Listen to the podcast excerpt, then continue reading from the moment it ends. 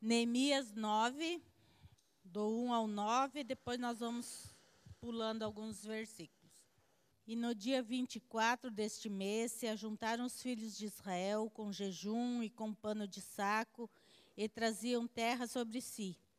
E a geração de Israel se apartou de todos os estranhos e puseram-se em pé e fizeram confissão de seus pecados e das iniquidades de seus pais. E levantando-se no seu posto, leram no livro da lei do Senhor, seu Deus, uma quarta parte do dia e na outra quarta parte fizeram confissão e adoraram o Senhor seu Deus. E Jeshua, Bani, Cadmiel, Sebanias, Buni, Serobias, Bani e Kenani se puseram em pé no lugar alto dos levitas e clamaram em alta voz ao Senhor seu Deus. E os levitas Jeshua, Cadmiel, Bani, Assabneias, Serebias, Odias, Sebenaias e Petaias disseram: Levantai-vos, bendizei ao Senhor vosso Deus de eternidade em eternidade. Ora, bendigam o nome da tua glória, que está levantando sobre toda bênção e louvor. Tu és o Senhor, tu fizeste o céu, o céu dos céus e todo o seu exército, e a terra e tudo quanto nela há, os mares e tudo quanto neles há, e tudo os guardam em vida a todos, e o exército dos céus te adoram. Tu és o Senhor, o Deus que elegeste Abraão e o tiraste de Ur dos caldeus e lhe puseste por nome Abraão.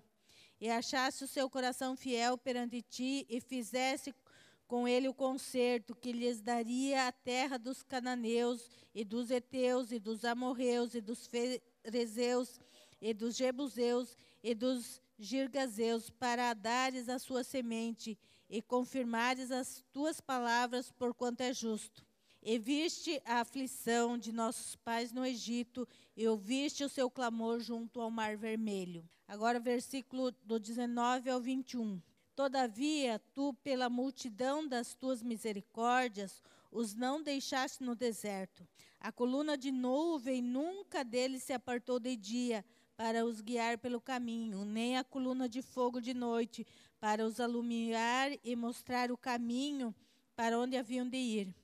E deste o teu bom espírito para os ensinar, e o teu maná não retirastes da sua boca, e a água lhe destes na sua sede Deste modo, o sustentaste quarenta anos no deserto. Falta nenhuma tiveram, as suas vestes não se envelheceram e os seus pés não se incharam. Agora, 32. Agora, pois, ó nosso Deus, ó Deus grande, poderoso e terrível, que guardas o conserto e a beneficência, não tenhas em pouca conta toda a aflição que nos alcançou a nós e aos nossos reis, e aos nossos príncipes, e aos nossos sacerdotes, e aos nossos profetas, e aos nossos pais, e a todo o teu povo, desde os dias dos reis da Síria até os dias de hoje. Versículo 36 e 37. Eis que hoje somos servos, e até na terra que deste a nossos pais para comerem o seu fruto e o seu bem, eis que somos servos nela. E ela multiplica os seus produtos para os reis que puseste sobre nós por causa dos nossos pecados, e conforme a, nós, a sua vontade, dominam sobre nosso corpo e sobre nosso gado, e estamos numa grande angústia. Aqui, né, como nós falamos semana passada, o povo ainda estava cativo na Babilônia. Uma parte tinha voltado, outra parte tinha continuava cativo, mas Israel ainda continuava sendo eh, escravizado, né? Mesmo os que tinham voltado, o, a nação de Israel ainda era submissa à Babilônia. Então eles ainda eram cativos, mesmo estando morando na terra prometida, eles continuavam cativos.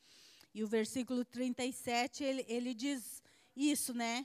Que a terra multiplicava os produtos para os reis que Deus tinha posto sobre eles mas aqui está o segredo né, do, do que aconteceu, do avivamento que aconteceu em Israel. Eles reconheceram que tudo aquilo que agora eles estavam vivendo era fruto do pecado deles mesmos. Foi por causa dos nossos pecados que tudo isso sobreveio sobre nós. Quer dizer, então, houve o reconhecimento do pecado, né? Então, nós vimos a semana passada sobre se consagrar, a santificação nos relacionamentos, né? Nas amizades e o conhecimento, né? Aprofundar-se nas escrituras. A outra parte que faz parte do avivamento e que é essencial num avivamento é a adoração a Deus. Se nós pegarmos aqui no versículo 3, e levantando-se do seu posto, leram no livro da lei do Senhor, isto é, nos primeiros livros da lei, né? Seu Deus, uma quarta parte do dia. E na outra quarta parte fizeram confissões de pecado e o quê? E adoraram a Deus. Então, depois da confissão de pecados, houve uma adoração a Deus. Então, a adoração a Deus, o culto racional é o que vemos na atitude do povo. Depois da renúncia aos velhos e pecaminosos hábitos, o coração do povo estava preparado para a contemplação e adoração. Um relacionamento coerente, sincero e irrepreensível é um relacionamento justo e integral para com o Senhor. Deve ser a nossa ação constante para com o nosso Deus. A adoração deve fazer parte da nossa vida. E quando se fala em adoração, a gente confunde com o momento que temos de louvor no culto. Agora nós vamos adorar o Senhor. Sim, é um momento de adoração ao Senhor. Mas não é isso a adoração. Ou não é só isso adoração, ou não se resume a isso adoração. Quando se fala em adoração, nós temos na mente algo errado que se pensa em louvor, não é isso? A gente já a, fala em adoração, a gente pensa em automaticamente que é louvor. Mas é também, mas é muito mais que isso. Então nós vamos ler alguns textos para que a gente consiga entender. Salmo 107, 8. Louve ao Senhor pela sua bondade e pelas suas maravilhas para com os filhos dos homens. Salmos 18, 3. Invoco o Senhor, digno de ser louvado, e serei salvo dos meus inimigos. Salmo 66, 8. Povos, bendizei o nosso Deus e proclamai a plena voz o seu louvor. Salmo 100, 4. Entrai pelas portas dele com louvor e em seus átrios com hinos, louvai e bendizei o seu nome. Salmo 136, 1 a 3. Louvai ao Senhor, porque Ele é bom, porque a sua benignidade dura para sempre. Louvai ao Deus dos deuses, porque a sua benignidade dura para sempre. Louvai ao Senhor dos senhores, porque a sua benignidade dura para sempre. Hebreus 13, 15. Portanto, ofereçamos sempre por ele a Deus sacrifício de louvor, isto é, o fruto dos lábios que confessam o seu nome. Colossenses 3,16 Habite ricamente em vós a palavra de Cristo, instrui-vos e aconselhe-vos mutualmente em toda sabedoria, louvando a Deus com salmos e hinos e cânticos espirituais, e com gratidão em, em vosso coração. Nós vimos um monte de texto aí que está falando bendizei ao Senhor, cantem louvores ao Senhor e tal. Mas nós vimos também que é para nós, no momento da adoração, nós termos um coração grato, que nós devemos, no momento da adoração, lembrarmos do que Deus fez. Como é que a gente aprende a ter um coração grato? Gente, ah, mas eu não sei como ser grato a Deus. Como que a gente aprende a ter um coração grato a Deus? Lembrando do que Deus já fez por nós. Foi exatamente o que o povo de Israel fez aqui, do versículo 5 até o, o 9, mais ou menos, eles estão falando do que Deus tinha feito para eles. Olha, o Senhor, Ele criou os céus dos céus, o Senhor criou todos os animais e o Senhor cuida de todos eles. O Senhor mantém todos eles vivos pela grandiosidade que Deus é. Olha, o Senhor escolheu Abraão lá e o Senhor retirou ele, e nós somos essa descendência de Abraão aqui agora. Quer dizer, irmãos, quando nós, nós temos no nosso coração esse desejo de adorar a Deus, então ele vem também no nosso coração a gratidão. E nós vamos aprendendo a ter gratidão a Deus quando nós trazemos à nossa memória aquilo que Deus já fez por nós. Tem um hino que a gente canta que a letra é muito bonita e na letra diz assim: Quem eu era e no que ele me tornou. então, às vezes, nós temos que realmente rever quem eu era e no que eu sou hoje, porque Deus me resgatou, porque Deus me amou e me salvou. Então, irmãos, quando a gente começa a olhar aquilo que a gente já venceu, porque Deus nos ajudou, aquilo que Deus já fez por nós, há dentro do nosso coração gratidão.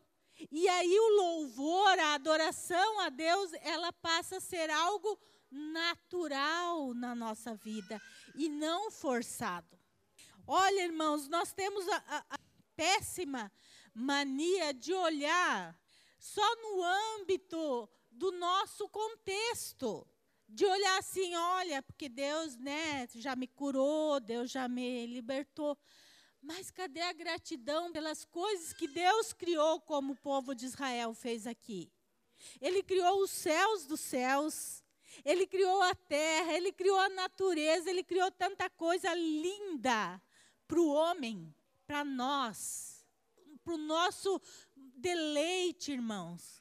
E muitas vezes nós passamos nossa vida inteira sem agradecer a Deus por isso, pelo dom da vida, pelo dom da criação que Deus nos deu. Eu, particularmente, quem me conhece mais, sabe que eu sou apaixonada por flor, né? Gosto tudo quanto é flor. A minha casa, a minha irmã falou: Nossa, mas sua casa está parecendo uma florestinha.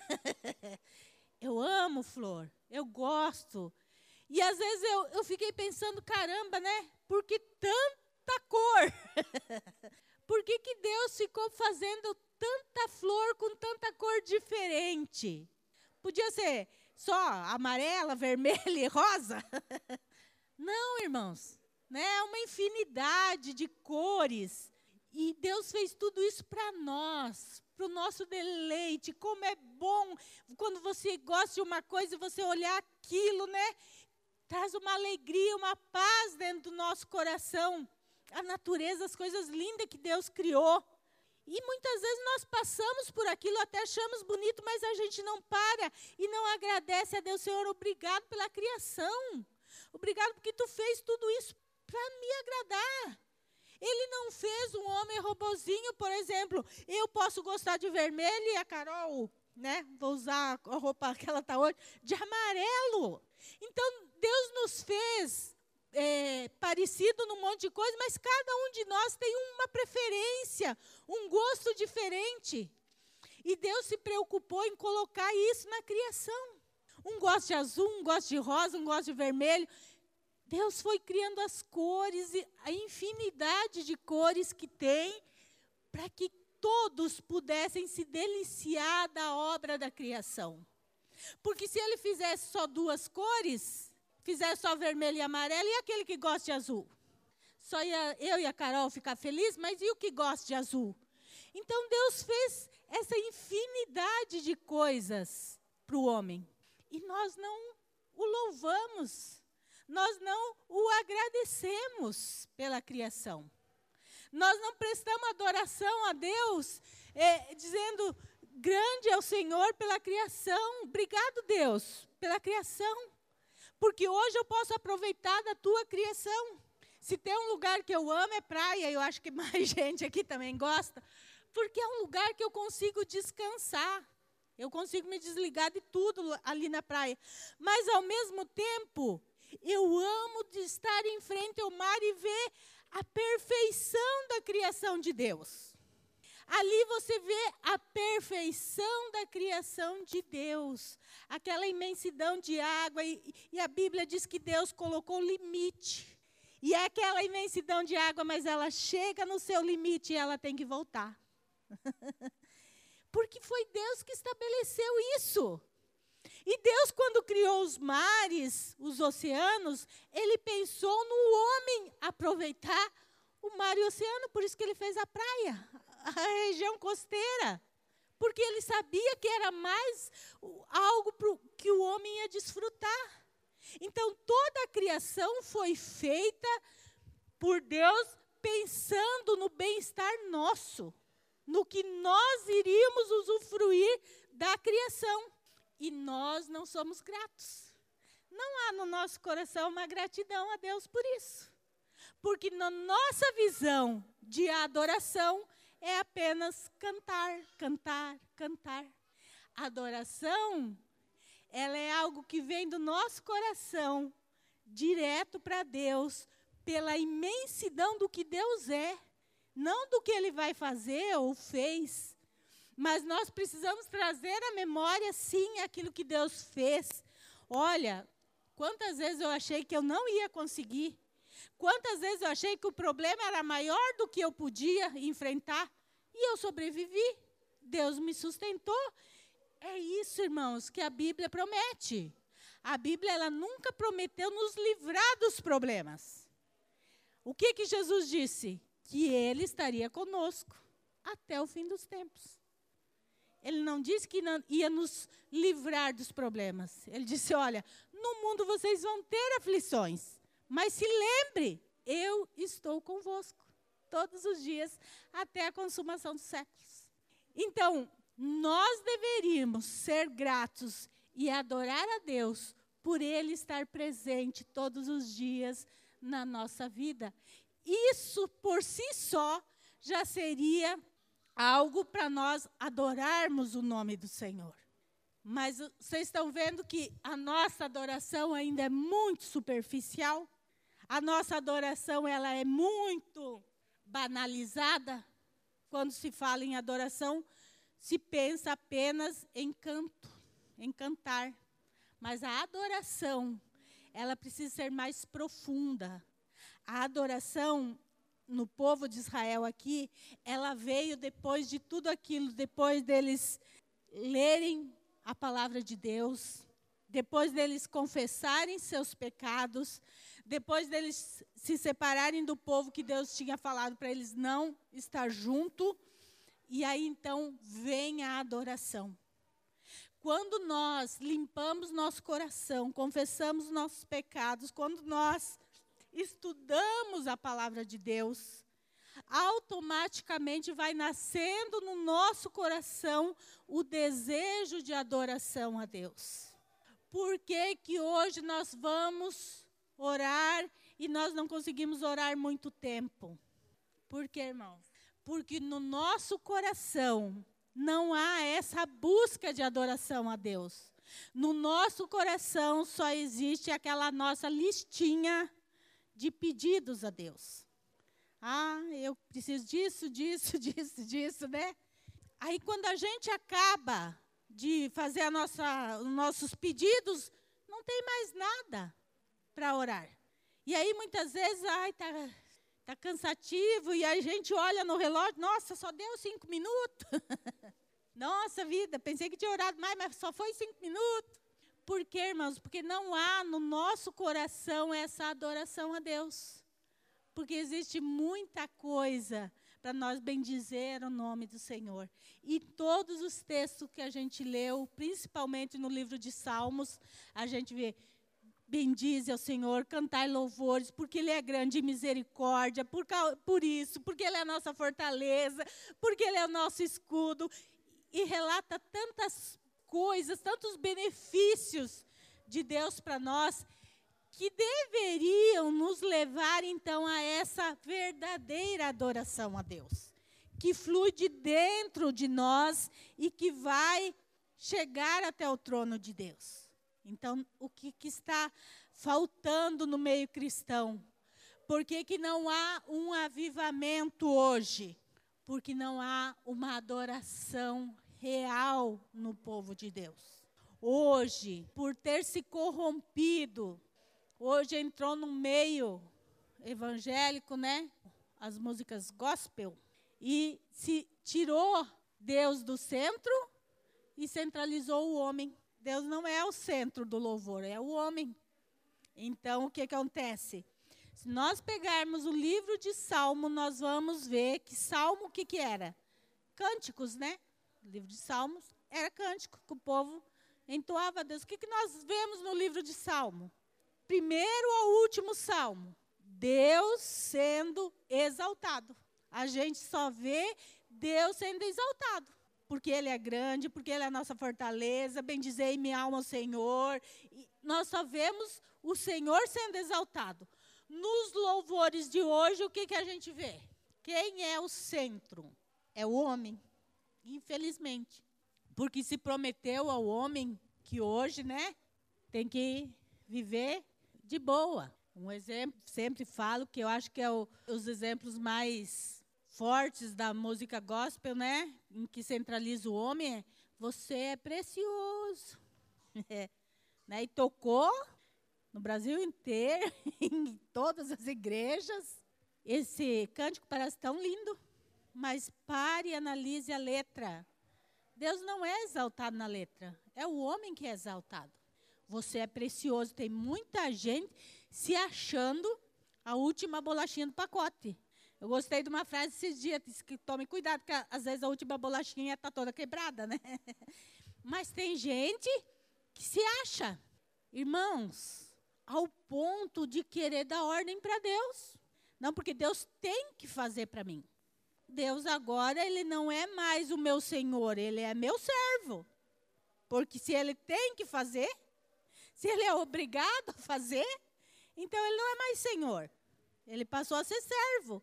E é esse tipo de, de música que cresceu enormemente né, no meio gospel que está fazendo essa, criando essa mentalidade nos cristãos, de que você é o centro, de que você é irmãos.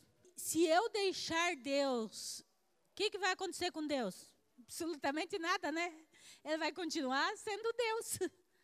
O problema é eu ficar sem Deus.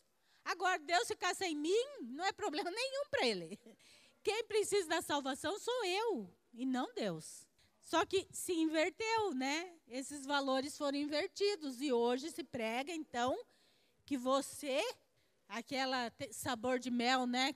Que essa explosão, onde começou com esse sabor de mel. Analise a letra desse hino. Quem te viu passar na prova e não te ajudou, vai te ver no palco, vai se arrepender. Olha só. Semeia discórdia. Esse hino semeia discórdia. Viu? Você não me viu, você, você não, não orou por mim bem feito. Olha aí, eu consegui a benção, Magda, sem a sua ajuda. É mais ou menos isso, irmãos. É, é mais ou menos isso que esse hino fala. Então, irmãos, nós precisamos, por isso que nós precisamos conhecer a palavra de Deus. Quando nós conhecemos esse tipo de coisa, não vai entrar no nosso coração. Tem se perdido o temor a Deus o temor a Deus tem se perdido, porque nós, quando nós achamos que Deus é nosso empregado, né? Ele tem que fazer as coisas para mim. Quando eu chamo Deus de você, tem muita gente que está, fala assim, não, mas eu estou contextualizando. Irmãos, isso não é contextualizar. Deus, ele é Senhor. Ele sempre foi e ele sempre vai ser Senhor. Aí, irmãos, quem aqui e eu acho que a maioria que é mais velho, chama pai e mãe de senhor e senhora. Ou pessoas mais velhas. Gente, na nossa geração, nós aprendemos assim, não é? Que a pessoa mais velha tinha respeito. Quem aqui consegue chamar o pai ou a mãe de, de você? Eu tenho meu pai e minha mãe, eu não consigo chamar eles de você. Mãe, a senhora, pai, o senhor. Eu não consigo chegar para eles e falar você. Porque, irmãos, nós somos criados com esse temor, com essa reverência e com esse respeito às pessoas mais velhas. As pessoas mais velhas, elas tinham que ser tratadas de forma mais educada, não é? Você era para o nosso amigo. Mas para os pais, para os tios, para as pessoas mais velhas. Então, assim, irmãos, nada contra quem aceite ser chamado de você. Mas entende que se foi perdendo o respeito, e hoje em dia, o que, que a gente vê? Uma geração que não honra pai e mãe, uma geração que, que ofende pai e mãe, porque ela não tem respeito nenhum pelo pai e a mãe. Ela não foi ensinada a ter respeito. Então, da mesma forma que ela chama você, ela chama de burro, de idiota, de ignorante, de tudo. Não há o respeito. Quando nós perdemos o respeito a Deus, o temor a Deus, então nós não vamos mais nos sujeitar às coisas que Deus coloca para nós. Porque uma das coisas que nos faz obedecer a Deus é porque nós temos temor a Ele. Nós sabemos que Ele é Deus e Ele é o Todo-Poderoso, né? E eu preciso das misericórdias dele. Tem um hino aqui, né? Vocês sabem que o Fernandinho gosta muito de Rodolfo, né?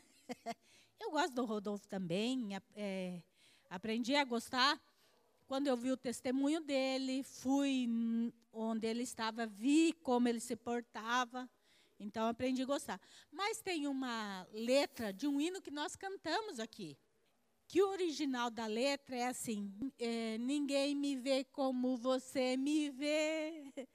Mas aqui na igreja nós não cantamos assim. Quando Isaías viu a letra, falou: olha, o hino é bonito, a letra é bonita, mas você não. Então, aqui na igreja, nós mudamos a letra do Rodolfo. Então, nós cantamos: Ninguém me vê como o Senhor me vê. Entende, irmãos? Isso é temor e reverência a Deus. Não importa, ai, mas o hino é de fulana de tal. E aí? Nós não vamos chamar Deus de você. E, e assim, nós ensinamos tanto o Fernando que que ele amou esse hino, a letra é linda mesmo do hino, mas ele chegou, olha, pai, só que aqui fala isso, isso e isso. Né? Ele também não concordou com o você. Então, hoje, essa adoração a Deus não tem fluído no nosso coração, não há um avivamento no meio cristão, por causa que não há temor a Deus, não há reverência a Deus. Se tem uma coisa que Isaías não deixa, né, Noel? É alguém ficar de boné aqui na igreja o Noel e os irmãos que trabalham aí já sabem que é uma regra. Entrou de boné, tem que pedir para tirar. Porque, de repente, nessa contextualização, está se perdendo o temor a Deus. E a Bíblia diz que quando nós estamos reunidos, o que, que acontece? Quando nós estamos reunidos, Deus está onde? Deus está aqui. Então, como que é a minha reverência a Deus? Quando ele falou com Moisés, ele falou para Moisés: ó, tira a sandália dos seus pés. Porque o lugar que você está pisando agora, e eu estou me manifestando aqui nessa sarça, então, porque eu estou aqui, este lugar agora é santo. Então, tira a sandália dos teus pés, porque agora aqui é, é lugar santo. Tenha reverência, porque eu estou aqui e eu sou santo. Então, nesse contextualizar moderno da atualidade, tem se perdido então essa esse contexto. Então as pessoas não têm mais reverência na igreja. E vem de tudo quanto é jeito. Irmãos, a Bíblia ela não não tem usos e costumes de roupa. Ela não tem usos e costumes. A mulher não pode usar calça ou essas coisas. Isso aí não, não existe na Bíblia. Mas a Bíblia nos ensina um caminho, que é o da moderação. E a moderação vale no nosso falar, no nosso agir e no, no nosso vestir e se comportar. É esse o caminho que a Bíblia ensina, moderação. Eu preciso ter moderação na hora de falar, eu preciso ter moderação na minha maneira de agir, eu preciso ter moderação na minha maneira de me vestir, de me portar.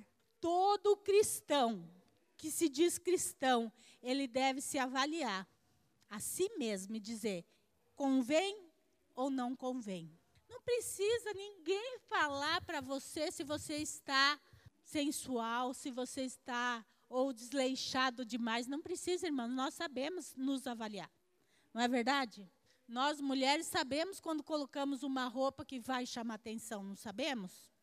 A gente sabe, irmãos. Os homens sabem quando. Homem é o contrário de mulher, né? Mulher se arruma demais, homem se arruma de menos. né? Então, é, o homem também sabe se avaliar. Se ele está condizente para se encontrar com o seu Deus. Então, tudo isso tem se perdido no meio cristão. Então, a adoração também tem se perdido no meio cristão. Não se adora a Deus verdadeiramente. A nossa adoração tem se baseado em cantar três ou quatro louvores na hora do culto. Mas adoração não é isso. A adoração, ela é uma forma do viver cristão. A minha adoração é de segunda a segunda. A minha adoração, ela deve exaltar a Deus. Ela deve colocar Deus no centro. Ela deve é, lembrar os benefícios que Deus já fez. Ela deve nos mostrar as grandiosidades de Deus e nós devemos então é, agradecer a Deus pela sua grandiosidade e por tudo que Ele tem feito por nós. É, vamos ler alguns textos para ver como é no, no contexto, no outro contexto. Números 11, de 4 a 6. E o vulgo que estava no meio deles veio a ter grande, grande desejo, pelo que os filhos de Israel tornaram a chorar e disseram: Quem nos dará carne a comer? Lembramo-nos dos peixes que no Egito comíamos de graça, e dos pepinos, e dos melões, e dos porros, e das cebolas, e dos alhos. Mas agora a nossa alma se seca, coisa nenhuma há senão este maná diante dos meus olhos. 18. E dirás ao povo: Santificai-vos para amanhã, e comereis carne, porquanto choraste aos ouvidos do Senhor, dizendo: Quem nos dará carne a comer?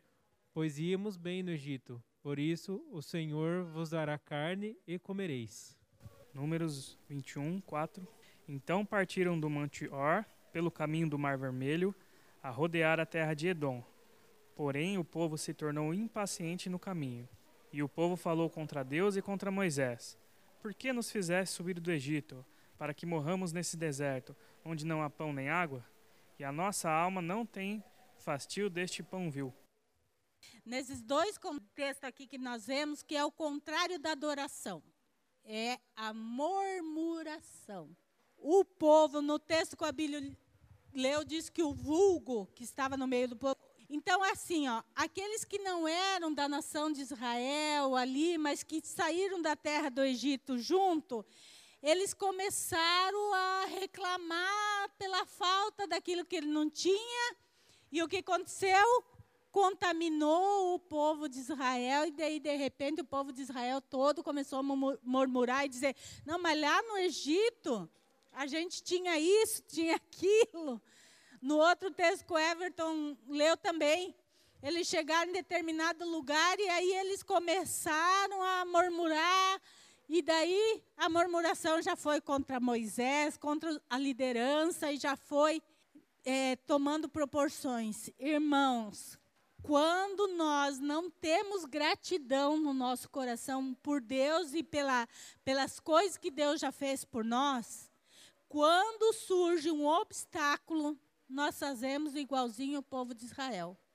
Quando surge um problema, ao invés de nós olharmos, não, mas Deus me livrou de tanta coisa lá atrás, vai me livrar disso também.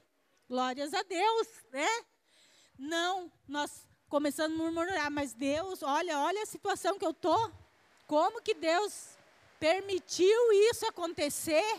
E nós começamos a murmurar. E a murmuração, ela tende a contagiar outras pessoas. E elas contagiam outras pessoas e muitas vezes elas vão contagiando e aí se volta contra a liderança e assim por diante. Pode ver na nossa casa. Se o cônjuge ou um dos filhos murmurador, como afeta o relacionamento? Como afeta? Como é difícil Porque um está vendo de um lado e o outro começa. Ah, não, porque não vai dar certo, porque olha a situação, porque não sei o quê. Vai enfraquecendo. E é isso que, que acontece quando nós perdemos o foco da adoração a Deus e deixamos a murmuração entrar. Então nós começamos a, a esquecer o que Deus já fez. Deus tinha livrado o povo de Israel com as dez pragas lá no Egito. Deus tinha aberto o mar vermelho, tinha a coluna de nuvem, a coluna de fogo, tinha tudo, irmãos. Esse povo viu tantos milagres de Deus acontecendo. E aí o que aconteceu? Quando começou a murmuração, eles esqueceram tudo que Deus já tinha feito. Ah, mas lá no Egito era melhor. Lá no Egito, e olha, irmãos, quando a pessoa se diz cristão, começa a olhar, ah, não, mas quando eu não, eu estava lá no mundo, eu fazia isso, eu fazia aquilo. Cuidado, né? Cuidado. Porque é um passo para se perder. Quando a gente começa a olhar para trás e ter saudade da escravidão, tem algo errado com a nossa visão. Tem algo que não está batendo. Quando nós sentimos saudade do pecado, nós sentimos saudade das coisas que não deveríamos sentir, nós precisamos, irmãos, rever, tomar cuidado, porque a murmuração ela é muito fácil. Não é verdade? Nós é que temos que nos policiar, porque é muito fácil murmurar. Às vezes a gente até nem percebe que está murmurando, porque é, é tão fácil a gente querer, porque às vezes a gente quer que Deus haja assim, né? E Deus não age assim. Eu ontem estava conversando com a, com a minha irmã, e o ano passado, ou retrasado, não sei, acho que foi o ano retrasado, entrou é, ladrão na casa dela, né? Fizeram ela refém com os filhos. E ela falou ontem assim, é, que teve uma hora que o bandido estava agressivo demais e ele começou, cadê o dinheiro, cadê o dinheiro?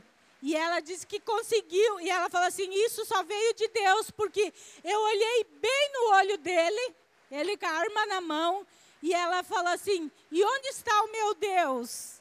Daí ela falou assim: Porque Deus, ele nos promete li livrar da prova. Ele disse que estaria conosco quando passados pelo fogo. E ela falou: E Deus também teve misericórdia de nós, ninguém saiu ferido mas ele era soberano para que se tivesse outro desfecho. Porque, irmãos, ali no caso dela foi Deus mesmo. Porque eles fizeram ela refém, meu sobrinho refém, e o meu cunhado que estava na parte de cima da casa, ela gritou muito. Mas ela gritou para acordar a família, porque foi seis horas da manhã.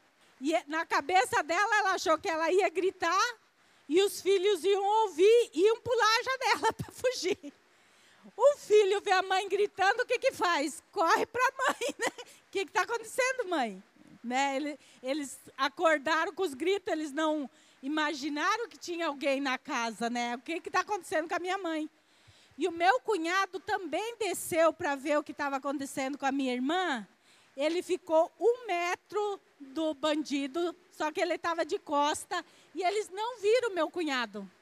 E nesse que eles não viram ele, ele, ele, ele viu a porta da cozinha aberta por onde eles entraram e ele viu a chance dele sair, então pedir ajuda. E, e o meu cunhado disse que foi muito difícil para ele tomar a decisão de sair ou ficar.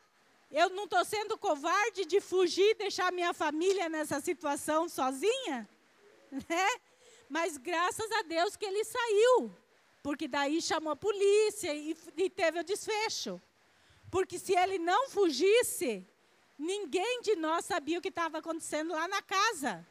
É normal a gente não se ver durante o dia. Então ali eles iam, podiam ficar com eles o dia todo que ninguém ia ficar sabendo o que estava acontecendo. Então Deus não livrou eles de passar por isso. A violência faz parte do mundo que nós vivemos. E lá em Mateus diz que ele faz nascer o seu sol sobre bons e maus e faz cair so, sua chuva sobre justos e injustos. Enquanto nós estivermos nessa terra, irmãos, nós estamos sujeitos a todos os males, a enfermidade, a violência, a tudo isso que está aí.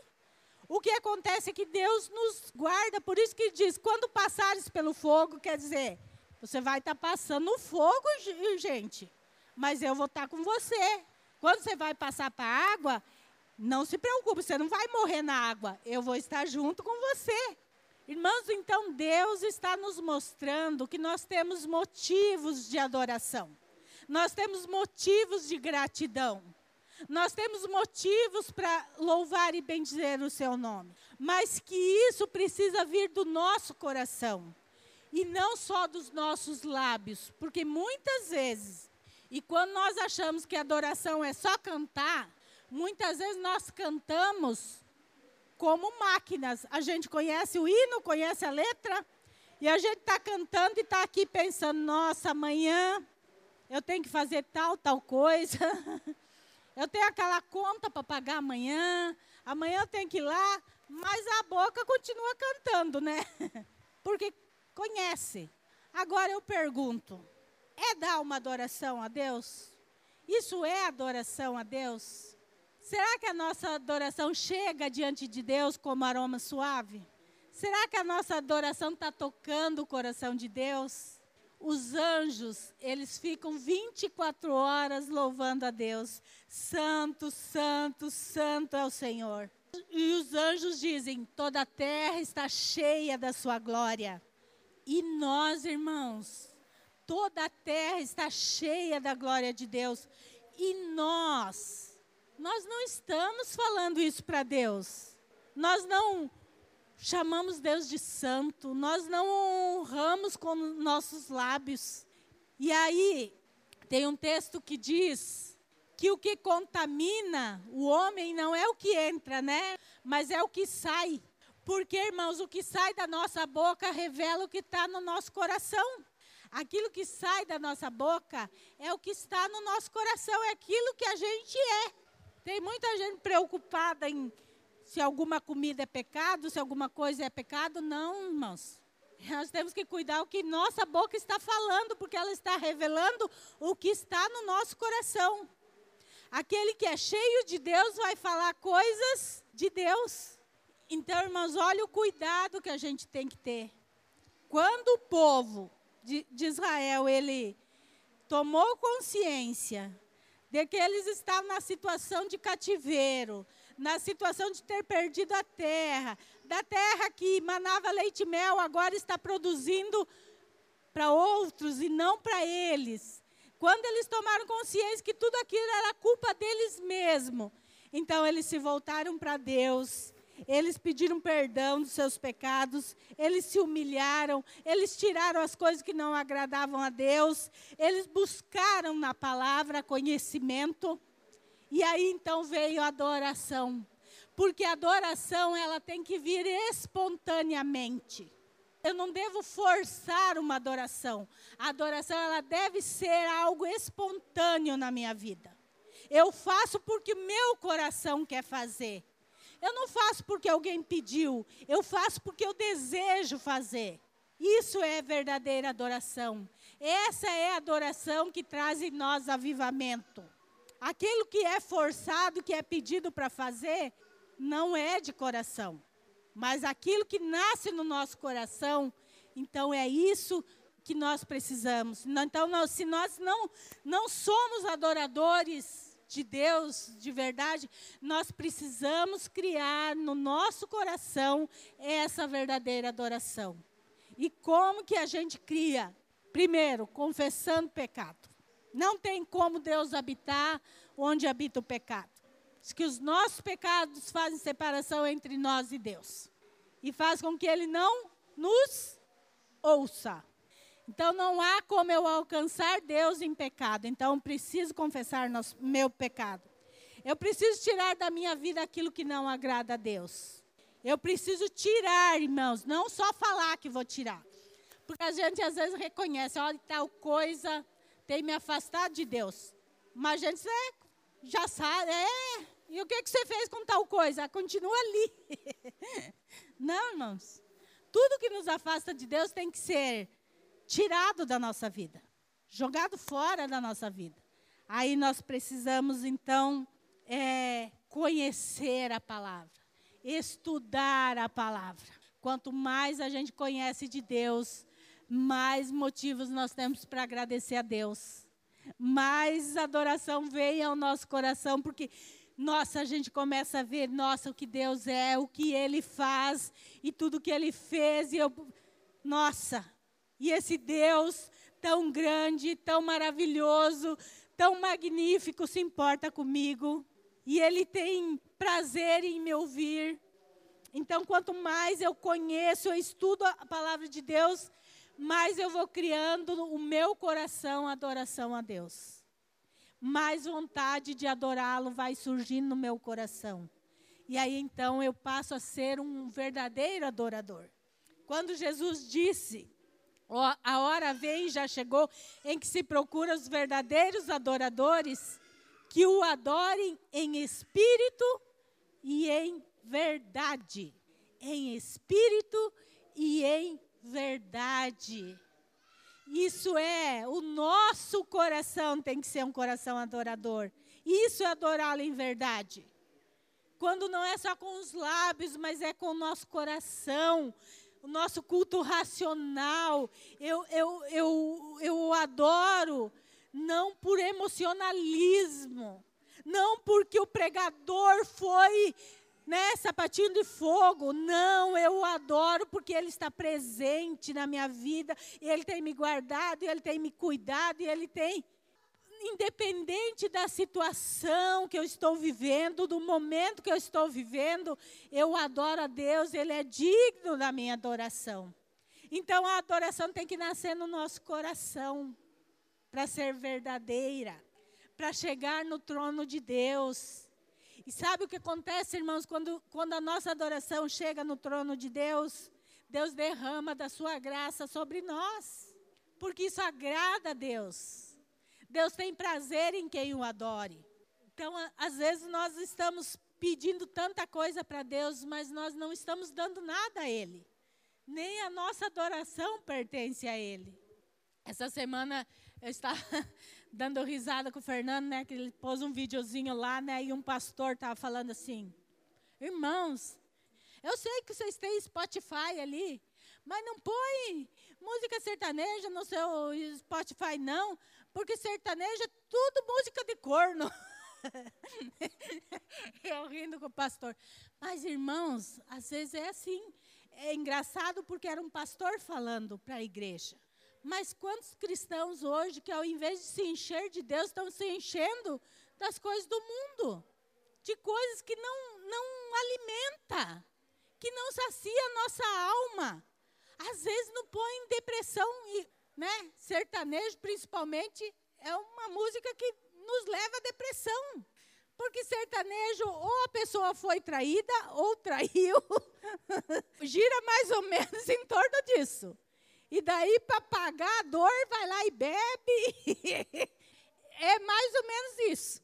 Outra coisa, o funk, com letras pesadíssimas.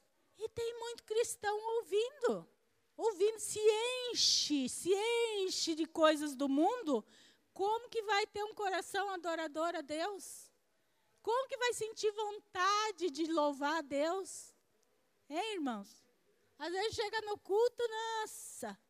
Olha, já conheci muita gente assim, ó, no louvor, para ficar de pé para cantar três hinos, nossa, era um sufoco, tinha que sentar. Mas quantas vezes passava na casa o som alto com música do mundo, e daí não cansava. Irmãos, nós, infelizmente, por causa de Adão e Eva, nós já nascemos com a semente do pecado. E nós precisamos matar a nossa carne, matar os nossos desejos. A nossa carne, ela sempre vai militar pelos desejos dela. Mas nós precisamos matar a nossa carne. Como que eu mato a minha carne? Colocando as coisas de Deus em prioridade. Se eu posso ouvir uma música, eu vou ouvir uma música de Deus. Se eu posso assistir um programa de televisão, eu vou dar preferência para um programa que não tenha coisas ilícitas, não é? Irmãos, ó, como eu já falei aqui, né, Isaías cortou a nossa TV a cabo lá em casa. Nossa, faz um, a única coisa que eu assisto na TV, a única, é Masterchef, que eu gosto. Porque não tem mais nada para assistir na televisão. Não passa nada de bom, nada de educativo. Ao menos uma vez tinha coisas educativas na televisão. Tinha programas educativos na televisão. Hoje em dia não tem mais nada, irmãos. Absolutamente nada. É só palavras é, sensuais, pessoas com sensualidade. Então, assim, eu não tenho tempo para fazer devocional, mas eu fico duas horas na frente da televisão, me enchendo de coisas ruins. Porque, ah, eu, mas eu assisto jornal, irmãos, misericórdia, não dá mais para assistir jornal. Só falta escorrer o sangue na tela da TV, assim. Porque... E quando a Bíblia diz que nos últimos tempos, né, se levantaria paz contra filho, fico, assista o jornal, irmãos, para você ver, se nós não estamos vivendo os últimos tempos. É pai que matou filho, é filho que matou pai, que matou mãe. Né? Ontem mesmo estava a TV ligada lá, o filho chegou em casa nervoso, matou a mãe. Bateu na mãe e matou a mãe. Você está vendo quando se perde o temor, o respeito, aonde chega? Né? Como eu falei no, no começo do respeito ao pai e mãe que nós tínhamos meu pai, meu pai não parece, meu pai era bravo, irmãos, com nós. A gente sempre fala é com o pai, com os outros você é bonzinho, mas com nós. A gente conhecia meu pai pela olhadinha que ele dava, assim, ó. A gente já sabia. Ou vai ficar quieto, ou depois a coisa vai ficar feia. Então nós já, uma olhadinha do pai, nós já. Mas hoje em dia, né? O pai e a mãe estão berrando lá e o filho está nem aí. E às vezes não é nem, é criança ainda. Não é nem jovem, adolescente, é uma criança ainda, não escuta os pais. Olha como está essa geração. Então, quando nós perdemos o temor a Deus, irmãos, acontece mais ou menos isso. As coisas de Deus, elas passam a não ter aquela importância, não ter aquela relevância para nós.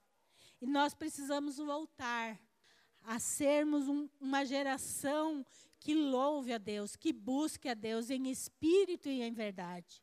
Nós precisamos criar em nós um coração adorador, uma adoração que vem de dentro e que chegue diante de Deus, e que Deus ouça a nossa adoração, e que Deus se alegre com a nossa adoração. Que assim como os anjos o adoram lá no céu, a gente também aqui possa ser assim, um adorador. Então nós precisamos criar este coração adorador. Para nós vivermos um avivamento real, um avivamento que mova a igreja, que mova a cidade, que mova o Brasil, nós precisamos de um coração adorador de verdade. E aí você pode pensar assim: ah, eu vou esperar que o Mike tenha esse coração adorador. Deus nos ama em conjunto, Deus atua quando nós estamos em comunhão, mas Deus ainda trata com nós de intimidade, de um a um. Não é porque o Mike busca Deus que eu vou ser atingida pela busca do Mike a Deus. Se o Mike buscar Deus de todo o coração, ele vai ser cheio de Deus. E eu não vou ser contagiada. Porque eu só vou ser contagiado se eu também passar a buscar a Deus. Então nós precisamos, né? Tem um hino bem antigo que eu gosto muito que diz assim: a começar em mim quebra corações. Porque a gente às vezes fica esperando pelo outro, pelo outro, pela liderança, pelo pastor, pelo não sei quem. Não, irmãos. A nossa visão é que está errada. A começar em mim. Eu quero sentir e que através de mim, então, outros comecem a querer também sentir isso e que eu vá contagiando outras pessoas. Assim como a murmuração atinge outras pessoas e faz com que elas percam o ânimo, assim também, quando um verdadeiro adorador se levanta, ele vai atingindo outras pessoas. Então, irmãos, que nessa noite nós possamos ter um coração adorador a Deus que nós possamos realmente olhar para nós, porque nós temos muitos motivos para glorificar o nome do Senhor. Nós temos muitas coisas para agradecer a Deus. Só o fato da gente ter levantado hoje já é motivo para nós agradecer a Deus. Quantas pessoas que estão aí, às vezes, com um sofrimento tão grande, irmãos. Tem o Paulo, né, que nós estamos orando aqui por ele. Ele está vindo de vez em quando, está com um tratamento de câncer terrível. Ele, ele descobriu, e quando descobriu já era terrível. Aí fez quimioterapia tal, agora vai passar pela cirurgia para tirar o tumor, porque não desapareceu, só diminuiu. Mas, irmãos, a Unicamp já falou que um rim ele vai perder na cirurgia. E hoje ele ligou desesperado porque falaram que ele vai perder os dois. Ele tem 40, 41 anos, 42 anos. É um moço. Olha a situação. E às vezes a gente, a gente não, não, não para para ver como, né, perto de outras pessoas, como a gente está bem. E a gente nem agradece a Deus por isso. Ah, então nós temos motivos para agradar a Deus. Ah, mas você não sabe a prova que eu estou passando. Sim, mas mesmo assim você tem motivos para agradar a Deus. Você tem motivos para louvar. Porque Ele está contigo. Ele está contigo. Ele é maior do que qualquer problema, do que qualquer prova, do que qualquer obstáculo. Ele é maior.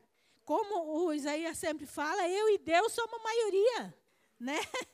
E é isso mesmo, irmãos. Você e Deus, né? A melhor companhia está aí do seu lado, junto com você, dentro de você. O que criou os céus e a terra, o Deus Todo-Poderoso, o que né, criou um universo que na nossa mente é tão limitado que não consegue entender essa grandeza toda. Ele está com você. Você acha mesmo que esse problema, essa dificuldade é maior que o seu Deus? Quando nós entendermos e tivermos esse coração grato, irmãos, você vai ver que até os problemas vão ser mais leves para nós levar.